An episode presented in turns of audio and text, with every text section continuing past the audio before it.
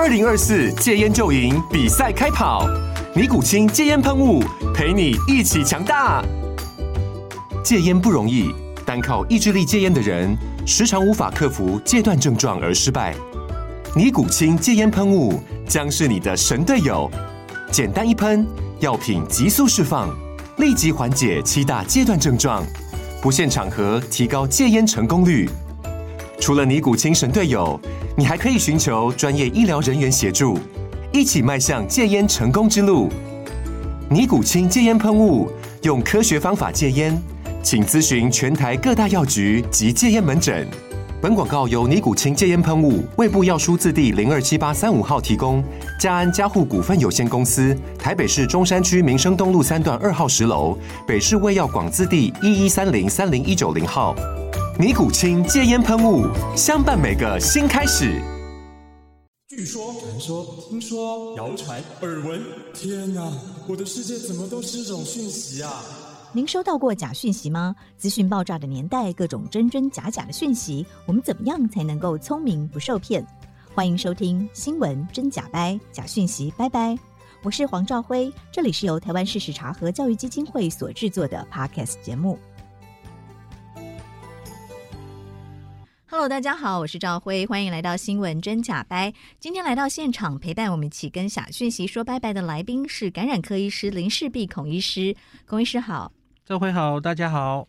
这次哦，我们想跟您聊聊台湾这两年在疫情侵袭的期间哦，您几乎天天都在帮我们破解假讯息哦，然后传递正确的医疗知识哦。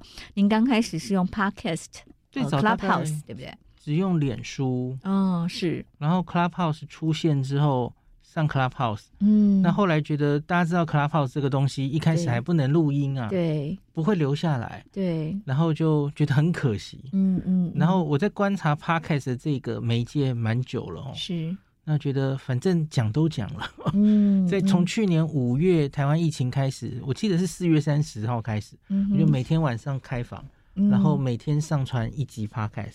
是我大概六日都不休息，这样子持续了应该超过半年吧。嗯，最近开始会偷懒了，嗯，那所以就也开始变成一个。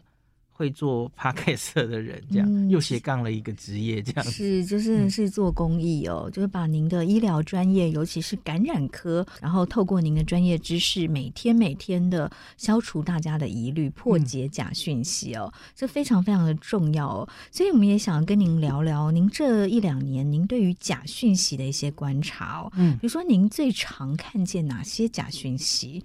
呃，我觉得假讯息最常见就是在那些长辈的群组里面传来传去的，嗯哼，很多哈。是，那这些有两个方面，在疫情的前期，嗯，还没有疫苗的时候，嗯，主要就是针对新冠病毒本身的夸大跟误解非常多，嗯，传递它的呃很奇怪。就是他什么有很多很恐怖的后遗症，或是怎么样哦。嗯嗯。那比方说传他会肺纤维化，这个太常见了。这两年前被传疯了哦。是。啊会不孕啊，很多嘛哈。嗯。那后来当然还有一些假讯息是，其实跟美国总统也有关的，像是治疗方式。其实还没有经过实验证实，评估是有效的一些治疗方式，嗯，嗯，也可能会看到一些民俗疗法，嗯，嗯，然后就是其实明明显看起来就是不对的哦，嗯、应该是没有科学证据根据的哦。那这个东西延续到最近，其实还一直在，就是大家应该也很常听到的，就是伊维菌素。有一派的人相信伊维菌素治疗这个病会有有效，已经不是科学，已经是宗教的境界了，嗯，就类似这样子。在医学的实验上面，嗯、它的效果是，就都大型的临床试验比较严谨的临床试验都没有证实过它的效果。嗯嗯嗯。那可是这个东西除了是宗教，它很容易阴谋论化。嗯，因为他们就会说，哎这些药厂无利可图啊，嗯、这是一个老药嘛。嗯，所以他们为了卖很贵的那些辉瑞、默克的药，哦。那很巧的是，这个伊维菌素还是默克自己的药，嗯嗯，所以他们说他们可才不会那个过专利权已经过得要一点利润都没有，嗯，所以全世界的科学家都要政府都要帮他们掩盖，嗯，就是打压伊维菌素，明明有效的药，可是主流媒体、主流科学家根本不相信它，嗯，那他觉得这是可以信任的，嗯、所以他就会用怀疑论来看一切的事情。是，那这个是针对这个病本身的性质跟治疗方面了哈。那至于疫苗出来之后就。更热闹了，嗯、各种关于疫苗的阴谋论呢。对，假讯息，像欧美最有名的一条，应该就是怀疑这是比尔盖茨的阴谋，嗯、说这个疫苗里面植入了晶片。因为大家知道，比尔盖茨基金会对于投入疫苗是不遗余力，他是他有很多从小儿麻痹疫苗开始，对对对。嗯、那反正就不知道从哪里来有这样奇怪的植入晶片、怪怪的消息、嗯、哦，然后说。还有一阵子是什么万磁王打了莫德纳会有磁力去吸汤匙等等的哦，就类似这样。关于疫苗的假消息真的非常多非常多。嗯嗯、那后来就变成反疫苗的消息，嗯，哦，很有系统的。嗯、我觉得这些反疫苗的消息多半是从欧美，特别是美国啦，嗯，从美国的华人圈开始。嗯，那我觉得多半是这些华人圈的一些网站。然后陆续开始传到台湾来，嗯，嗯。哦，有有很多台湾的医生也买单，哦，嗯，连医生都买单，有的有的，有些医生就觉得是疫苗怀疑论者，嗯，然后所以就崇尚自然疗法的这群人，嗯哼，欧美很多这种人哦，在新冠这个疫情之前。先不要说新冠了，嗯，欧美本来就有一些人是是非常崇尚自然疗法，这个现代医学它是很有疑惑的哈，嗯、很有疑问，特别是疫苗，是。他们是觉得打疫苗是不好的哈，嗯嗯，这是反疫苗是这个工位里面疫苗犹豫，反疫苗是非常重要的一个题目，是。要怎么化解大家的疫苗疑虑哈，因为再好的疫苗，大家不愿意打，那就是没有用。嗯哦，嗯，那所以这个这一年来，真的就是疫苗的假消息，真的是层出不穷，实在太多了。嗯。那您觉得在这么多假讯息里面，哪一类的其实是最难破解的？因为您天天都在帮大家破解假讯息嘛，不管在您的脸书上、您的 Podcast 上面。呃，我觉得一些牵涉到是一些医生出来讲的特别难，嗯，因为医生会有一定的公信力，是，所以。假如是，比方说，我常常看到，像说美国有某个医生，嗯、哼。他会这样写，我不知道那个他的 title 到底是不是真的或怎么样。嗯可是你就写，哎，这个人是什么什么的教授或是医生，嗯嗯、然后他的发言。是。哦，然后所以很多民众就会误信了，因为不是每个人都有查证的能力嘛。嗯、是，然后也也收到蛮多假讯息哦，就是挂名某某。没错，呃，有的时候会用台湾的，比如说黄大夫医师，前几年就常常被引用嘛。然后我们也亲自去访问他，说他从来没有说过这些话。对对。那后来假讯息就会用美国的、欧洲的，那我们就增加 查证的困难度。但以查核中心来说，当然我们就会用他的名字，再去 Google，再去检索，再去医学刊物上面去搜寻啊。嗯。对，所以这一类的这个呃，假装是医师，不要大家一看到一个医师的 title，好像就觉得一定有。你说至少先确认一下他在哪家医院，是不是真的有这个医师，嗯、对不对？然后他，而且他是不是这方面的专业？我说这也蛮重要的哦。这很重要。是这是一个不不太相关的科系的医师来针对疫情发言。好像也不是那么正确嘛，那个可能不能用假消息称呼之了，嗯、因为那他真的这样认为，对吧？那可是就像疫情这两年来，大家应该常常看到，就是台湾有很多不是跟疫情控制相关的医生，专业的医生可能会也有很多自己的意见。嗯嗯，那我觉得。大家都可以有自己的意见，大家都可以去念那些科学文献，当然没有问题。哦，嗯嗯、那可是我觉得民众你在看每一个多看大家的意见的时候，哈，你可能要看一下它是什么科别的。是，那我觉得很荒分工也非常的精细。我我觉得很荒谬的是，过去这一年曾经有一个时刻，哈，还有人怀疑说，怎么会是小儿感染科在评论疫苗？然后我就感染科本来就是跟疫苗最相关的，他完全搞错了。嗯，小儿感染科，感染科里面的小儿科的感染科，他们才是最熟悉疫苗的人，嗯、所以一般民众根本没有这种概念哦。那反而是我们看到很多什么，就什么科我就不讲了哦。就其实他们跟感染、嗯、跟疫苗，嗯，可能都是非常不熟悉的哦。嗯嗯、那而且这两年我常跟大家讲说哈。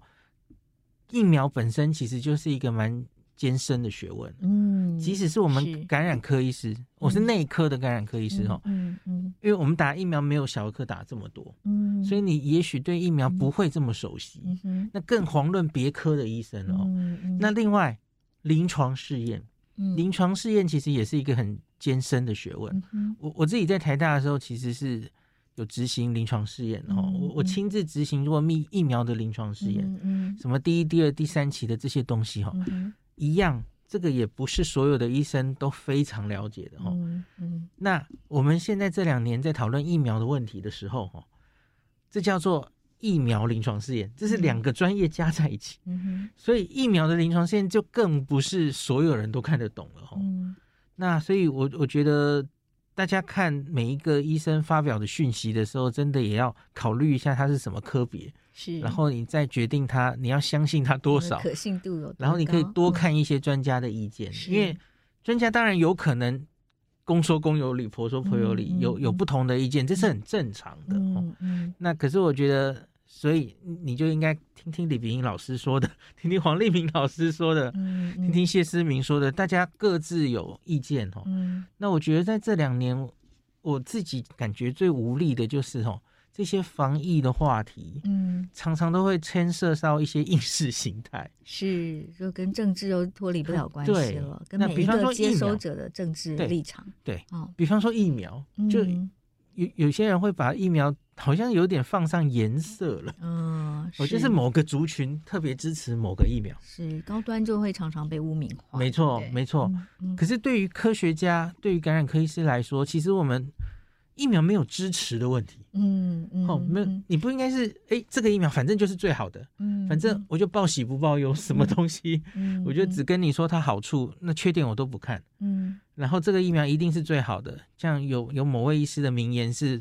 莫德纳疫苗是牛肉面，其他都是阳春面。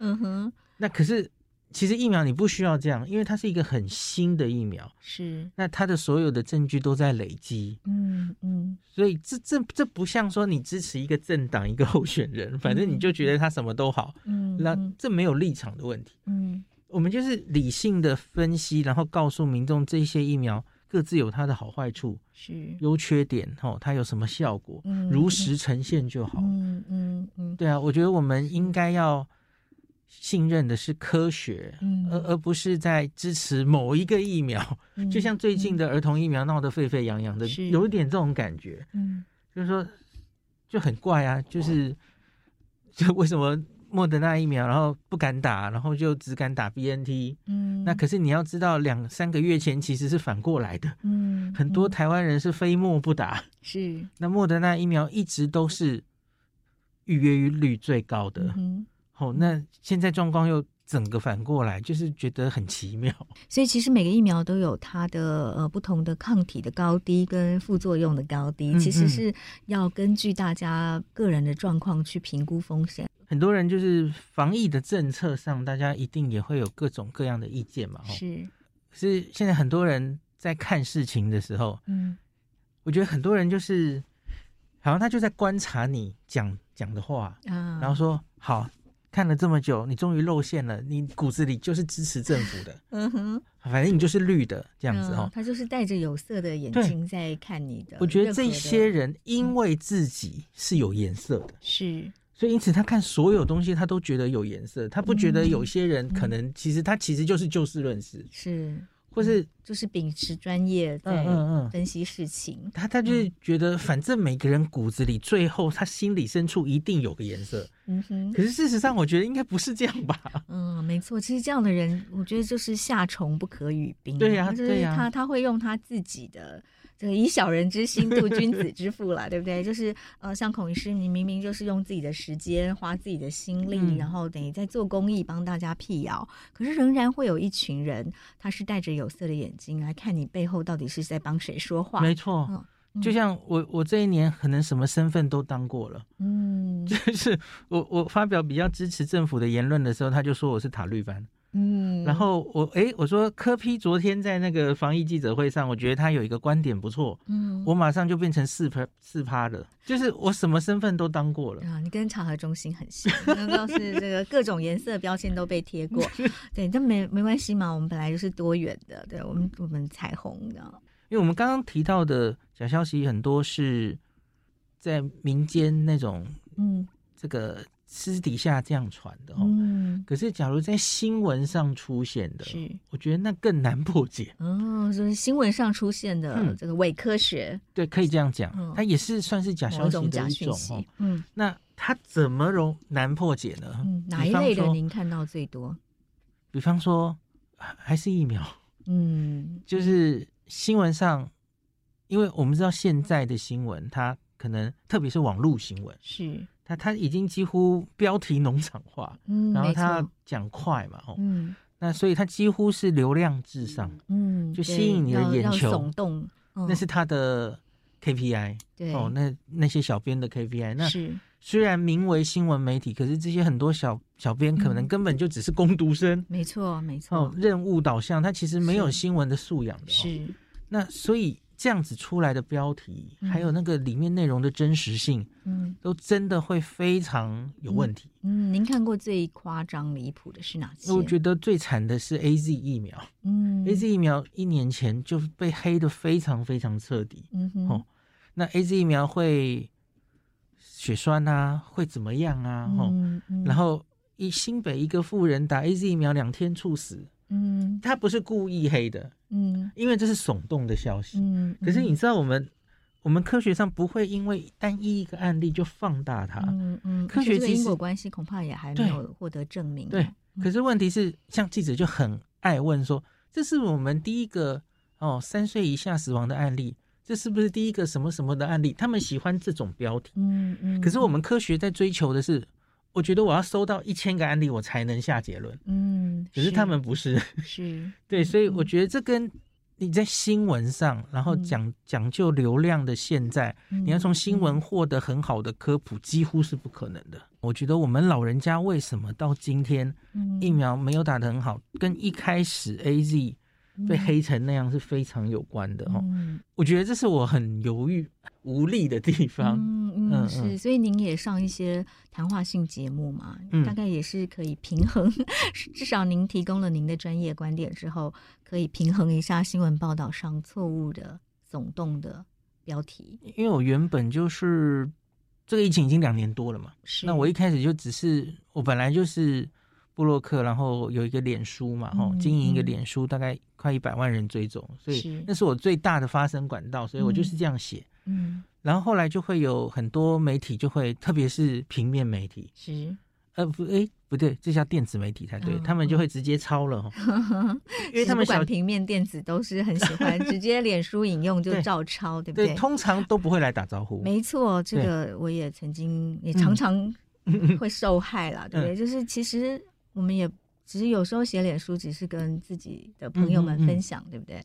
嗯，而且照这个著作权，理论上应该要来打个招呼，但是现在台湾的媒体为了求快，嗯、好像也都省略了这个基本的礼貌。那其实应该就是因为报道的目的的话，其实他未必一定要征求你的同意，嗯、其实也是对了哈，因为那是公开发文嘛，对吧？嗯、就是一个名人公开发的，他当然其实可以以报道之名就直接写了哈。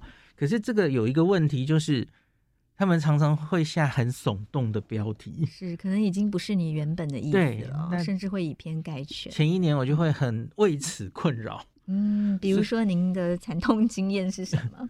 而且哈是这样哈，那个蓝的媒体跟绿的媒体会各自找到他们想要解读的 文章各自解读。对对对，哦、就就觉得会很困扰哈。像比方说了哈，嗯、我最常遇到的困扰就是，我明明没有在。谴责炮轰 陈时中指挥中心的意思，可是他们就会把它写成这样子很很辛辣的标题。嗯，你只是一个很平时的一个科学的资料，或者是科学研究的。前台大一喊话陈时中，怒呛，就就是这样子哈，狂喊什么？他们很爱这样嘛。嗯，就就一般民众。其实就会看起来，哎，这个医师怎么这么情绪化？怎么一天到晚在狂喊？对对对，事实上根本不是这样啊！我其实就我觉得很很温和的写啊，嗯，然后我就觉得，哎，指挥中心这里也许不太好，可是我没有在呛他们的意思。嗯，其实有时候只是呃善意的提醒，对呀对呀，嗯，我也常偷偷传讯给罗富啊，对，所以类类似这样的东西啊，那所以后来在去年五月的时候，因为疫情变严重了，嗯。我原来是根本不想露脸的，嗯，因为我就是当常镜人，我我的部落格里面会有相片露脸的，只有我老婆跟小孩，嗯，那我原本都没有露脸，嗯，那可是后来就觉得开始上节目好了，嗯，然后开始受访好了，是，嗯，也是要平衡这些假讯息，对对对，就是假如我我那时候一个想法就是，我觉得民众很可怜，他们没有办法从每天你看。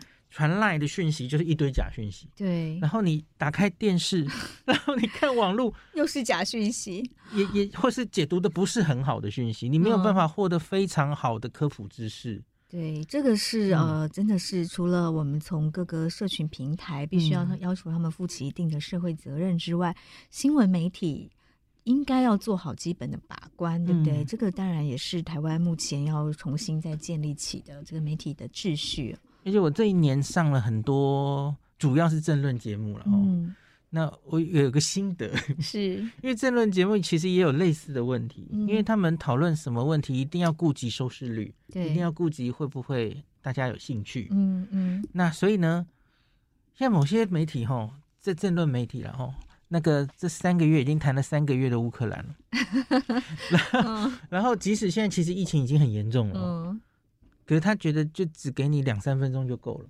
嗯，那是收视率导向了，嗯，那可是问题是，我觉得两三分钟其实很难把一个事情讲清楚，真的，对不对？非常难，而且就算那两三分钟，他也是要讲耸动的，嗯，哦，会吸引眼球的，他要讲一个特别的事情，嗯，可是我觉得卫教的这件事情，其实是要不厌其烦的一直。嗯，一直宣导，一直宣导，是，比方说最基本、最基本的戴口罩、勤洗手，类似这样的事情。嗯，那我觉得相比于像是我也会看日本的媒体嘛，哈，嗯，而且全很无聊的一个新闻节目，可是我觉得他们其实就是很震惊，然后不太会有。这种新三色的东西，嗯，可是您也觉得很无聊，无聊是无聊，对了。可是，比方说很震惊，想要获得知识的人，嗯，你就很容易找到这个节目。嗯，然后他们大概什么晨间节目或者什么都会找专家学者，是，而且是很长期哦，整个新冠疫情期间，是。几乎就是学学者就坐在那边，很好的在讨论这些疫情的东西，有一点类似公式了哈。嗯，我们公式有话好说看到的那个状态哦。就我上的所有的这些节目里面，我也觉得只有公式好像是完全有空间可以好好的畅所欲言，嗯、而且是。专家对专家的讨论，嗯，对，其实我们也可以，只要好好的做媒体啊，嗯、也可以把有营养的内容做的这个很好看，嗯嗯，并不是说一定是有营养的内容就一定很难看，对，啊、对不对？对啊、这只是这个电视台或者是媒体的这个从业人员要改变一下心态哦，嗯，并不是只有两种选择，就是无聊、惊悚，然后。假新闻这两种选择哦，嗯、其实中间只要大家用心，都还是可以把营养丰富的内容做的这个色香味俱全哦。所以您自己在这个跟媒体的互动以及写部落格做 podcast 的这两年经验中哦，嗯、您有没有？其实您的这个经验当然已经不止两年，只是这两年更密集嘛。哈、嗯，嗯、您有没有一些心得、嗯、一些心法，怎么样可以既呃追求真实，嗯嗯、然后又可以吸引？我们的乐听大众愿意来点阅，就跟以记者互动来说好了。嗯、我我的印象非常深刻哦，因为大家知道罗副是。罗义军副署长，他其实是从防疫医师哈，嗯，他是我感染科的学弟，嗯，那他后来他是第一批的 CDC 的 防疫医师，嗯，嗯。然后罗富因为他口条好嘛，嗯、所以他后来很长期都是负责在 CDC 跟记者沟通的的窗口，嗯，但我记得他有一次回到台大感染科来跟我们演讲，嗯，他就故意来跟我们讲怎么跟媒体互动，对对对，嗯，然后他就说。因为记者都会，比方说他会带了一个目的来。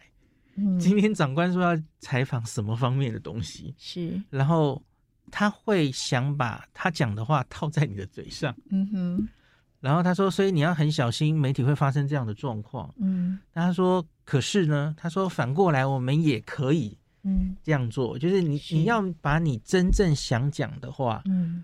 让媒体帮你发出去，没错，不能私交，是。然后你还要帮媒体想，是因为你要帮他想一个卖点，对对。那那个新闻是有新闻点的，嗯，就是这个太太完美的受访者 对，所以我就觉得那一次罗富回来跟我们演讲的时候，我觉得学到很多，嗯嗯，因为那时候我已经在经营部落格了，哦，就是我有机会，比方说那时候老师也会请我说。针对那时候流行的疾病，做一些对民众的卫教，哦，针对民众的发言，嗯，那可是要怎么样写到是这个东西民众可以看得懂？对，这个最重要，因为科学家哦，嗯、不管是呃医学或者是哪一类的科学家，记者在采访的时候，其实最痛苦的就是他们讲了好多专业知识，可是记者必须要负责把这些专业知识深入浅出的这个解读给一般大众知道，因为我们总是面对的是一般大众嘛。对，那在这个解读过程，常常就会出错。所以最好的就是科学家自己就有这个转译，没错，专业的能力。所以这个我觉得就是为什么我这两年可以在这个角色哈，我觉得就是有练习过，嗯，因为不是每个人都可以把专业的事情讲的深入浅出，对对对，而且是要让对方要听得懂是一回事，还要有兴趣听。对，没错，这非常重要。你要。想这些一般民众，他们目前对疫情最大的疑惑是什么？嗯，就像我每天要决定我我要 podcast 今天想讲什么？对，您怎么决定您的主题？嗯、您怎么知道民众的疑惑是什么？因为因为科学很多，就是会有很多科学的的一些研究陆续出来哈。是，那可是我我通常就会会挑。大家有兴趣的，对，您怎么知道大家对什么有兴趣？我觉得主要是我有一个赖群组，嗯，因为我经营这个社群的媒体有多角化经营，因为我是布洛克嘛，布洛格是我的根，哦，部落格上写文章这是我的根，可是为了。推广我的部落格，这十几年来，嗯，只要几乎只要有任何 SNS，我都会去经营。就脸书当然是台湾人最常用的，那这几年进展到 Instagram，嗯，然后后来还有 YT 哈，然后最近就是 Podcast 也算是一种，Clubhouse 也是一种，Line 也是，所以我在 Line 有一个我的专门讨论疫情的群组，那有五千人，哇，五千人的群组，它就是上线就是五千人，好，然后那个。五千人里面就有非常多热心的人，嗯，我常常跟大家说，这是你假如你可以当我的种子老师、嗯、种子教师，嗯，就是我们一起推广，就是不要恐惧防疫，就正确的防疫观念。你可以当你的家人跟朋友间的 KOL，嗯，你去影响大家，成为意见领袖，对，不要被那些呃假消息淹没，嗯、对，所以大家在里面讨论很热烈，比方说。嗯对于目前疫情的走向的疑惑，是某一个政策收集题目很好的来源哦。对对对，嗯、然后有些比较学术的种子教师还会一直丢哪一篇 paper 出来了哦，嗯、哪里又开会有一个重大结论了哦。然后比方说现在啦，最简单的，嗯、大家开始遇到居家照护。嗯，或是居家隔离，他食物上遇到了什么困难？嗯，然后反映的很多，嗯、哦，我买不到快筛，嗯、其实我就可以很立即的看到，嗯，民众们的反应是什么？所以民众的忧虑、民众的担心、民众的疑惑，嗯。啊、呃，都都会在你的赖、嗯、群主当然是，然后当然脸书也是嘛，嗯、因为我发文，他，他们也会一直留言、嗯、或是传讯告诉我他的有什么疑惑，他遇到的状况是什么，嗯，嗯。所以社群媒体。是这样，它的互动性很强，哦。然后这个是指民众而言，嗯，可是其实还有一个，嗯，因为我一直有在全台湾的感染科医师大概都加入的一个群组，嗯，是，哦，然后所以医师的专业群组，对，所以很多老师几乎都在里面。最新的动态啊，嗯，最新的研究啊，最新的临床的观察，对对对，嗯。那其实应该这样说哈，因为我大概是全台湾最闲的感染科医师了。这两年了，大家疫情来的时候都很忙。对，您您其实很忙，但您是自己找事嘛，对不对？然后大概从就是两年前，然后反正我就。旅游的工作几乎都断了嘛，哦，暂时不能去。是，反正我时间多嘛，所以我就开始整理国外疫情，从国外疫情开始，嗯嗯，然后国外的一些证据，然后我就会一直丢给感染科群组的老师们看。是然后后来其实就遇到很多老师都来跟我道谢，嗯，就是就是我都是看你的整理的，因为我通常就是我自己脸书发文，然后我也会把这个东西同样。嗯，可能会再专业化一点，就发给老师们、同业们看了。嗯 嗯，对啊，很多人就说他们平常其实也很忙啊，时间对对对，看这么多国外的最新的研究，所以很多人就说，哎，孔医师就这一路整理很多，所以我，我就变成是专业这边的人，嗯，特别是就是像是我也常常问那个罗夫一些指挥中心那边的动向嘛，吼。就是您是这个产业界、产学、产学界还有民间的沟通很重要的桥梁哦。就我希望扮演这样的角色，然后就是新冠是太新的病了哈，所以当然不一定有完全，几乎没有完全的专家，专家都可能讲错话嘛哈。可是我觉得，因为因为我有这些管道，然后我有能力读通那些东西，对，那我觉得我可以呈现每个专家不同的意见，嗯。就比方说李冰莹跟黄明玲、立明老师常常意见不太一样哦，一个喜欢扮喜鹊，一个喜欢扮乌鸦。嗯，对，我觉得我就可以整整理各方的资料，是然后让民众了解为什么是喜鹊，为什么是乌鸦对，呃，科学的证据，然后来跟一般民众解释清楚。没错，没错。像不止国内了哈，我也常常会找国外的其他的专家的各种意见，嗯，那都在 Podcast 的题目里这样子。嗯，对，这真的是非常非常重要的工作，哎、嗯，我真的呃也非常感谢台湾有您这一两年帮我们做这个非常重要的科学转移，而且是嫁接了各个呃领域哦，一般民众的需求担忧，然后同时也专家这边的最新的状况是什么。也可以把两边的需需求跟这个研究都结合起来，对不对？那您刚好提到，您您自己很谦虚，说是这一两年台湾最闲的 感染科医师哦，因为您没有在医疗临床的第一线哦，嗯、但是您做了非常多。公公共卫生哦，做了非常多医学教育的工作。对，为什么您当时会就是放弃了感染科医师的这样的位置，然后来做先是从事日本旅游相关的这个推广然后介绍嘛哈，然后现在来做这个疫情方面的呃，帮大家打假求真、传递正确知识这样的这些工作呢？我觉得最早其实是呃，在台大当主治医师嘛哈，嗯，这是一个身份。然后后来写部落格写了几年，然后发现，哎，这好像可以当做一个，呃，可以当做一个事业来经营。嗯、一开始当然绝对不可能预料到嘛，嗯、大概十几年前，大家都几乎。会写部落格哈，每一个人几乎都有，是就像现在的脸书差不多。对，写的时候其实也不会觉得以后可以真的变成一个商业经营，就只是记录自己的旅游而已嘛。嗯，那可是后来就越多越来越多人看，然后就越做越大哈，所以我变成有两个身份。嗯，那可是我很清楚这两个身份其实维持都不容易。嗯。一个台大的主治医师就废话，你一定要什么这个教学服务研究一定都要非常顶尖哦。嗯，那会花你非常多的心力。是，那可是你要当维持在一个非常有声量的旅游部落客也不容易，嗯，绝对不容易。是，所以我后来就觉得，假如我因为理论上我就是公务员，然后白天要工作，只有晚上时间可以写部落格嘛，哈，不能影响到工作的时间。那长久下来这样子，我就发现身体受不了了，嗯，嗯，然后越来越没有时间陪家人了。是，这本来只是写这个心情，然后作为一种舒缓、嗯、疏解，对，不对？嗯。到后来，当他越来越专业的时候，你必须要为你的读者负责了。没错，嗯。所以我就觉得。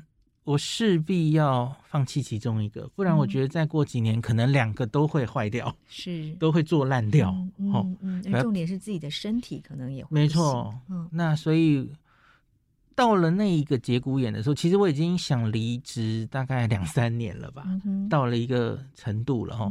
那所以就对这个结论对我来说不困难，嗯，因为因为你要真的让我选的话。当一个台大的阳春主治医师，嗯哼，因为理论上在台大你应该要在你看白色巨塔要慢慢往上爬才对嘛，嗯、要 paper 越来越多，然后到教授当教职等等的哈，嗯嗯、我没有那么学术化，嗯、我很诚实的讲没有，嗯、然后没有那么大的兴趣，嗯，那可是当一个台湾。不客气的说，也许是前五大吧，嗯、最有影响力的去日本玩的旅游部落。我觉得这个身份，我比较想继续经营下去。嗯、是，而且部落格当时已经有多少、嗯、点阅？应该是大概在三四年前就破一亿了。嗯，嗯很惊人。Page view，嗯，嗯然后脸书的话，大概就是现在就是快一百万追踪者这样。嗯嗯，嗯然后所以我就觉得。我自己的决定是早就倾向，我大概终有一天会离开台大吧。嗯嗯，嗯，那可是当然没有马上走的原因，就是对不起老师啊，觉得、嗯、是对啊，老师栽培我那么久嘛，吼。是。对，所以您后来，但是还是做了这样的选择，嗯，然后也要说服家人，嗯，是，反正后来反正就是离职了，就这样子，对，就就开始做部落格，然后，但我觉得这很有趣哦，就是真的是呼应一句话说，你只负责精彩，老天自有安排。嗯，也当时因为您的这个选择，所以在这个疫情这两年期间，我们才有林氏璧孔医师可以来帮我们做这么重要的这个医学知识的转译，然后桥接。这个一般民众的需求，跟呃科学家、医学家，还有防疫指挥中心这些呃不同的领域哦。因为即使是有类似我这样专业的人，嗯，他可能根本没有对外发声的管道。嗯，是谁有谁有一个一百万人追踪的粉丝专业哦？对对，然后那么。跟就是社群媒体经营的经验是，而且您的这个背景哦，嗯、会让这个医学知识的传递更可以打破同温层哦。嗯，像我们在做事实查核、做打假辟谣，嗯，其实最苦恼的是怎么突破同温层啊？嗯、因为会关心呃，会追求真实，就是这群人。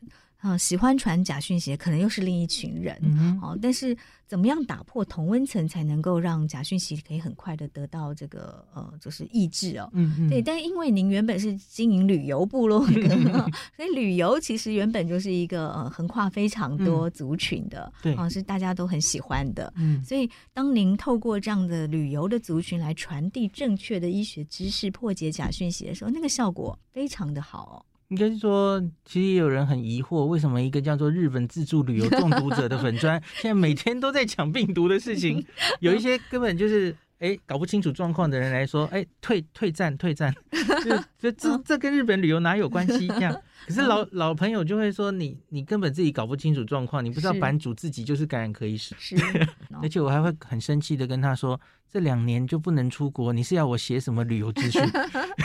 对，对，做好防疫可以让大家更早可以出国旅游。对对对，没错。另外呢，就是除了我们从最早期您说经营部落格嘛，现在已经超过一亿点阅，这真是真是太厉害了。好，然后到呃，您在经营脸书，然后呃，到现在 Podcast。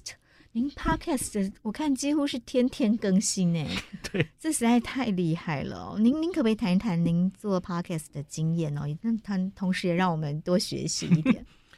呃，去年其实就是因为那时候年初的时候，Clubhouse 在台湾开始红，是，是现在可能泡沫化了啦，是有一点，哦、就是一个声音的呃社群软体，使用的人现在没有那么多了。那可是从那个时候开始，就是。大概去年五月开始，对，我觉得它跟疫情有非常密切的关系，没错，因为大家被关在家里，隔离在家里，那对对，没有错，没有错。嗯、那国外其实也是，可那时候还蛮多外国人、日本人在上面玩，是，现在就没有了，是。大家没有在隔离了。嗯、那可是从那时候开始，我在 Clubhouse 其实就累积了一些人。嗯，我其实也有在看呐、啊，因为我知道 Clubhouse 使用的人没有那么多了哦。嗯，嗯，可是每次我开房，大概都还是可以有个五六百人是没有问题，所以我就觉得，嗯，这些人还是每天期待我上去分享一下。嗯，对，所以我就还是都留在那里。是，不然我其实也大可以，其实也不用故意去那里留言，嗯，录音嘛，哦，你录音随时可以独立录嘛，哦，那可是反正我就。Clubhouse 那有一个好处是，你还可以跟网友互动，嗯，哦，他们随时可以问问题嘛，哦，甚至有时候会请大家上来讲话，都可以哦。嗯，然后所以就因为有在玩 Clubhouse，那后来反正就觉得讲都讲了，那就把它每一天那集都传上 Podcast，所以其实对我来说不会花太多力气，因为呃写文章反而要花比较多力气嘛，哈，字斟句酌，然后要把图片抓好啊等等的哈，可是。讲话很方便，嗯哼，就像跟朋友聊天。对，然后像去年五月、嗯、那个时候疫情严重的时候，嗯、其实我一天可能也会上好几个节目，嗯嗯。嗯然后我通常一天的行程就是哦，那每一个节目会找一些他们有兴趣的题目嘛，哦，是。然后晚上有话好说的时候，大概是一个总结，因为会讨论比较专业的部分。嗯嗯。那可是，在节目上，每在讨论这些议题的时候，其实我脑子里也会一直想。嗯。所以到了每一天晚上十点，在 Clubhouse 开房的时候，我觉得是我。反而是一天中最自在的时候，嗯、然后已经可以汇整一整天的讯息，对，可以把你白天没讲清楚的再讲的更清楚。就是这样。我在某个节目，可能我后来觉得我没想清楚，嗯、我就反而是晚上讲的最清楚，给大家分享。嗯嗯，对，所以如是者过了大概半年以上的日子吧。嗯，然后我记得那时候 Podcast 刚出来的时候，可能因为疫情严重，我记得我。刚开始经营，马上冲上第二名，哎，把我吓死了。嗯嗯、然后维持在也许是前五十名也有一阵子，嗯、所以一开始很很有成就感。嗯，可是我后来马上就看出问题来了。嗯，什么样的问题？因为我觉得相比于 YouTuber，嗯，呃，我我本来就是部落客嘛，和 Blogger，、嗯、我觉得在 Podcast 界里面，哈，有一个问题就是整个你要说。业配或是商业化、嗯、是，好像还没有非常成熟，嗯、我觉得啦，嗯，嗯那个商业模式还没有很清楚。呀，那因为我我有跟一些人讨论过哈，嗯、我觉得大概只有排行榜的前十名吧，嗯，赚得到钱，对，嗯、而且是赚得到蛮多钱，是是是，这个我跟他们聊过，很惊人的价格哈。可是后面的人其实就几乎都吃不到，嗯，我觉得这个蛮。不应该是这样的，我觉得哈。嗯、相比来说，YT 好像其实就哦，它有一个比较公平的分润机制、哦嗯，可以这样说。对，所以我有点，因为它本身没有分润，你要自己去谈广告，没有错。嗯、那所以我觉得。然后我当然也陆续会接到一些想要打广告的厂商，嗯，可是因为我觉得我是科学专业，因为我觉得是我是科学节目，嗯，对，我觉得假如我在最前面或者中间插了一个什么，哎，增加免疫力的什么 健康食品，就实在是太不入流了，我觉得啦，嗯嗯，而且是减损我的公信力、专业形象，呀呀呀，所以反正还是非常爱惜羽毛，嗯，所以我几乎完全没有接过叶配哈，嗯，唯一比较类似叶配的可能是什么。书啦，那个书要我推荐一下，嗯、读书心得大概就这样而已。是，是嗯，嗯那所以我就觉得，但是这个其实、嗯、呃也会，因为您毕竟要为录 Podcast 花很多时间嘛。嗯嗯嗯、但是他如果又没有办法有一定的合理的回报的时候，没错，这个这个这个其实要永续会比较困难一点。对，没有错。如果您考虑开放用捐款呢？捐款支持，我觉得台湾的这个风气是有慢慢起来的。哦捐款是一直有开啦，可是那个假如要一个，因为我完全是想，假如有一个人专门经营 Podcast，他可不可以只靠这个活下去？嗯，我觉得蛮困难的。是要 要前几名可以活得很好，就像您说，但后面可能就然后前几名就是那些人啊，就一直在前面啊，你很难把他干掉了。是，尤其就像您说，因为去年经历那波疫情的，他很容易就会呃拥有在那个时段很快就累积了他的呃。听众哦，对不对？嗯、后面的人要挤入就比较困难一点。对对对，嗯，就是在 Podcast 上，大家热门的主题跟您在部落格、脸书的都是类似的吗？还是有一些差异呢？有一些差异哈，我觉得，比方说在疫情的时候，然后大家多半都在家里的时候，我发现那种听故事、讲故事的。非常的受欢迎哦，是小朋友都在家里，然后没错，有一段时间就是停课嘛，哈，家长都疯掉了，所以要放故事这样。对，然后另外一个是，我觉得股票经济方面的非常受欢迎，关关系到大家荷包的。对对对，嗯，那可是现在真的，我觉得 p a c k a g e 真的五花八门，什么样的都有。嗯，我我原本没有这么关注这这一个行业哦，可是发现真的很多都都有，所以我现在自己在车上。也都是到处听各式各样的 podcast，嗯，可是我就会觉得这些人好有热情哦。我也没看到他有什么业配，为什么他可以一直这样传，一直这样传？嗯嗯，然后而且内容其实做的很用心，是。就我觉得担心他们长久下去会不会撑不下去？所以您不会担心自己吗？我自己吗？我我自己在想，最后啊，我应该会转型为那就是个旅游的 podcast，其实只是多一个发声管道。嗯嗯嗯，那。应该还好，没什么担心的问题。所以您您的呃，您还是很清楚知道您的兴趣是在旅游哦，这两年只是因为疫情，嗯，多做一些利用你原本感染科的专业知识来做公众服务。因为因为这些东西对我来说，其实都是扩及我的影响力。嗯，那旅游部落格写的文章，部落格才是我的根。那所以以后假如疫情结束了哈，比方说我可能就偶尔录一集 podcast，然后告诉。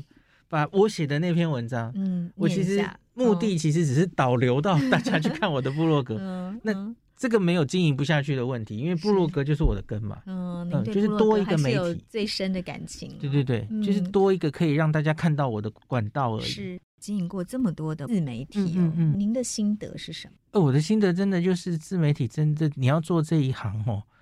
真的花很多力气，嗯，因为每一个自媒体都有好深好大的学问。像我最近就一直在研研研究的是 Line，嗯，因为这几年大家知道这个脸书的触及率实在太惨了。对，它只要你没有下广告，没错，它就让你呃降这个触及很难。前几年当然是比较研究这些嘛，是那 Line 是完全不同的生态，嗯嗯，那那个下广告的思维是完全不一样的。Instagram 是现在年轻人用的比较多的哈，那。我我非常不会用，所以都要花很多力气来用。嗯嗯，那所以我觉得很有趣，每一个都有自己的生态。是是是，嗯、那您可不可以简单说一下这几个不同的生态的差异？嗯，看你要的目的是什么？因为假如是呃卖东西的话，嗯，搞不好其实你弄一个封闭的社团，嗯嗯，你只要有非常死忠的铁粉，也许要那一两千人，其实你就可以活得很好了。是是。哦可是你假如只是要，就是扩大自己的影响力，不是以卖东西为主，嗯、你是希望可以，嗯、呃，做更多的公共服务。对，嗯、对，那那个目的就不一样。嗯嗯、呃，你可能就是到处都去发展，嗯、然后经营不同的，因为这个 TA 都不一样。对，IG 主要是年轻人嘛，哈。是。我 FV 的那个受众哈，大概是集中到三十到五十岁的女生，TA 不一样，IG 可能整个就年轻化这样。是，那 Line 呢？Line 的话，Line 是目前哈，它因为你发 Line 几乎就是一对一直接确定传到，对，点对点的传输。对，所以我觉得 Line 可能是，假如真的要。团购卖东西的时候，LINE 是最好用的。嗯，目前，嗯嗯，效果还算好。嗯嗯，那像脸书现在大概都已经效果非常差了。所以您会给现在想要经营自媒体的朋友怎么样的建议吗？我其实去那个台大新闻所上过一堂这样的课，嗯，就经营自媒体的课。嗯，我就是跟他们讲说，假如你真的对这一行有兴趣啊，反正你对你要分享的这个题目。找题目非常重要，嗯嗯，你一定要有热情，是，而且要确认自己的定位哦，而且你要优势在哪里？你要知道那个题目，因为你决定题目的那一瞬间，搞不好也就决定了你后来会不会红，嗯，会不会有人看你？您说的题目是说自我的这个品牌的题目，还是说每一集的题目？不是，我说自我品牌的大题目是哪一个方向？比方说。跟日本旅游相关的东西，其实已经太多人写了。嗯，所以你假如还是想做日本旅游的话，你可能要非常特别或突出，你才容易走出一条路。是，嗯。可是假如你是一个你自己的很特别的兴趣，几乎没人可以跟你超越你。对对对，那。那 Google 随便 Google 就是看到你的网站的话，是哇，那那真的是很有机会红起来。没错，没错。嗯，即使那是一个小众的，没错，因为现在是一个分众的年代，哦嗯。对对对，对，所以你那个分众，你只要能够精准抓到你的那一群人呢，嗯嗯嗯，很重要。嗯，对，所以我觉得大家都可以，因为现在就是自媒体的时代啊，你随便怎么样都很容易就有人注意到你。是哦，所以。都可以试着经营看看。是，所以您刚说第一个要先抓到自己的定位，那个大题目是什么？嗯、自己的优势在哪里？嗯、然后，然后呢？然后就是努力了，努力久，站在树下久了就是你的。以布洛格来说，你就是一篇一篇一直写，一直写，嗯，写久了哈，那关键字怎么找就是你，嗯、大概这样子。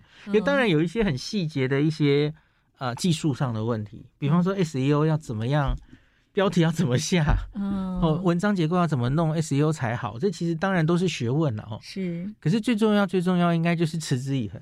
嗯，哦，你要一直有东西产出，嗯，然后那个产出的东西是有品质，大家愿意读的。是，这很重要。嗯，Google 是看你一直这个网站有更新，嗯，而且流量有一定的流量，大家愿意来，他就会判定你这是重要的连接，嗯，重要的网站，他就会让你在 Google 的第一页。有些人就是很觉得我要赚钱，我要赚多少钱，然后来做这件事，其实那你压力就会蛮大的哦。那可是你假如完全是基于兴趣，然后非常诚心诚意的，嗯，就只是想分享，越多人分享你现在知道的这些东西，哦，我觉得读者都会看得出来的，嗯，因为有些人就是所谓的很多人觉得有一些 KOL 太商业化了，那读者其实是看得出来的，嗯，那就算你偶尔去做了一个合作业配的东西，嗯，可是用不用心，读者其实一看就看得出来，嗯，那有些人就是因为太重视。赚钱了，他就变成了他也许八九成的内容全部都在卖东西，嗯、对，那你其实最后一定应该是做不太长久。最后的补充就是，当日本可以开放旅游的时候，我要直接飞日本，然后直播跟大家宣布我们可以来日本玩了，这样子。那希望赶快，嗯，孔医师的身份消失在市面上哈，消失在人间，然后回归旅游部落克林氏璧的身份。好，非常谢谢孔医师，我们也期待。林氏璧啊，嗯，可以呃，带着我们到日本去直播您的这个精彩的旅游行程哦，谢谢，拜拜，谢谢收听新闻真假掰，这里是由台湾事实查核教育基金会所制作的 Podcast 节目，我们将陆续邀请各行各业的朋友来畅谈媒体议题，陪您一起增强对假讯息的抵抗力，让我们都能和假讯息说拜拜。欢迎您订阅留言，告诉我们您的意见和观点。如果您喜欢这个节目，别忘了给五星好评，也帮我们多多分享哦。